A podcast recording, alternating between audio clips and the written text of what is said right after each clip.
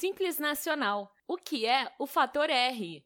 Mudanças na legislação fazem parte da realidade de todas as empresas no Brasil.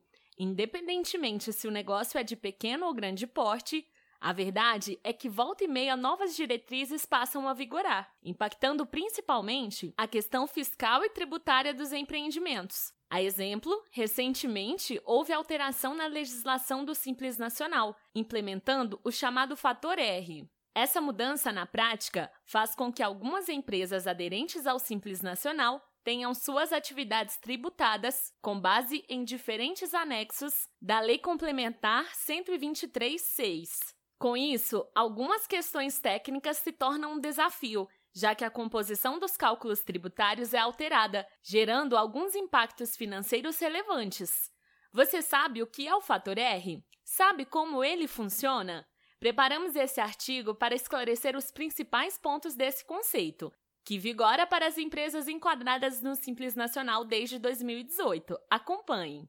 A Lei Complementar do Simples Nacional. A Lei Complementar número 123.6 é a norma que regulamenta o regime tributário simplificado, chamado Simples Nacional, e ela é a responsável por definir as regras de enquadramento, diretrizes tributárias, de cálculos, entre outros aspectos relacionados. No entanto, desde 2006, quando foi publicada essa lei, diversas alterações foram implementadas por novas legislações, gerando impactos diretos nas empresas aderentes ao modelo tributário referido. Em 2016, por exemplo, a Lei Complementar número 155/16 alterou a Lei Complementar número 123. Uma das principais mudanças trazidas pela nova lei complementar foi a alteração na estrutura dos anexos, que determinam as alíquotas dos tributos de acordo com o setor empresarial, indústria, comércio e serviços, e com a receita bruta dos 12 meses anteriores. Nesse sentido, a Lei Complementar número 155/16 extinguiu o anexo 6 e alterou o anexo 5. Em razão da exclusão e modificação desses anexos, a estrutura das atividades empresariais presentes no anexo 6 foi inserida no novo anexo 5, que se tornou mais amplo. Com a entrada em vigor da referida Lei Complementar número 155, passou-se então a adotar um novo método de cálculo para a tributação das empresas, de acordo com os anexos e tabelas agora vigentes.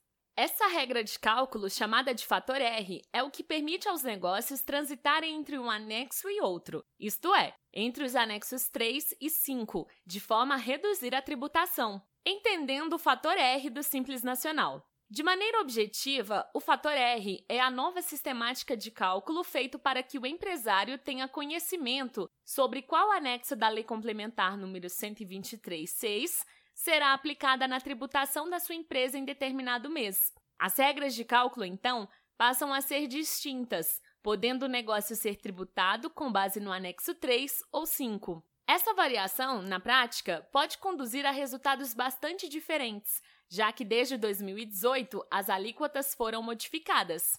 Nesse contexto, as empresas prestadoras de serviços do Simples Nacional, que somaram despesas com folha de pagamento, considerando INSS, salários, Prolabore e outros, em um percentual menor que 28% da sua receita bruta total, isso nos últimos 12 meses, passaram automaticamente a ser tributadas conforme o anexo 5, com alíquota inicial de 15,5%. Por outro lado, aquelas empresas aderentes ao Simples Nacional que apresentaram as mesmas despesas, mas em um patamar igual ou superior a 28% da receita bruta total, apurado nos últimos 12 meses, a depender da atividade econômica desempenhada, deixarão de ser tributadas no anexo 5 e sofrerão a incidência de tributação com base no anexo 3, cuja alíquota inicial foi fixada em 6%.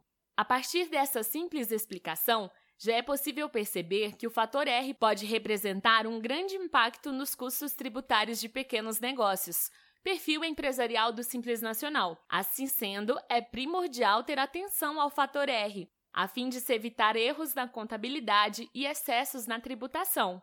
Impacto nas pequenas e médias empresas. Como se sabe, a legislação que rege o Simples Nacional traz uma esquemática de tributação baseada em cinco anexos. Esses anexos, de 1 a 5, reúnem diferentes modalidades de atividades, ficando da seguinte forma: anexo 1 para comércio, anexo 2 para indústrias, anexo 3 para serviços e anexo 3, 4 e 5 para serviços. Como é possível perceber, existem três anexos voltados para o setor de serviços. Isso ocorre devido à grande diversidade de serviços que podem ser prestados no mercado. Além disso, o fator R nunca é aplicado na indústria e no comércio, somente para os serviços, e mesmo assim para atividades específicas. A justificativa para isso é beneficiar principalmente negócios que têm uma fatia maior do seu faturamento destinado à folha de pagamento e prolabore. Nesse sentido, é preciso lembrar que grande parte das pequenas e médias empresas estarão enquadradas no setor de serviços,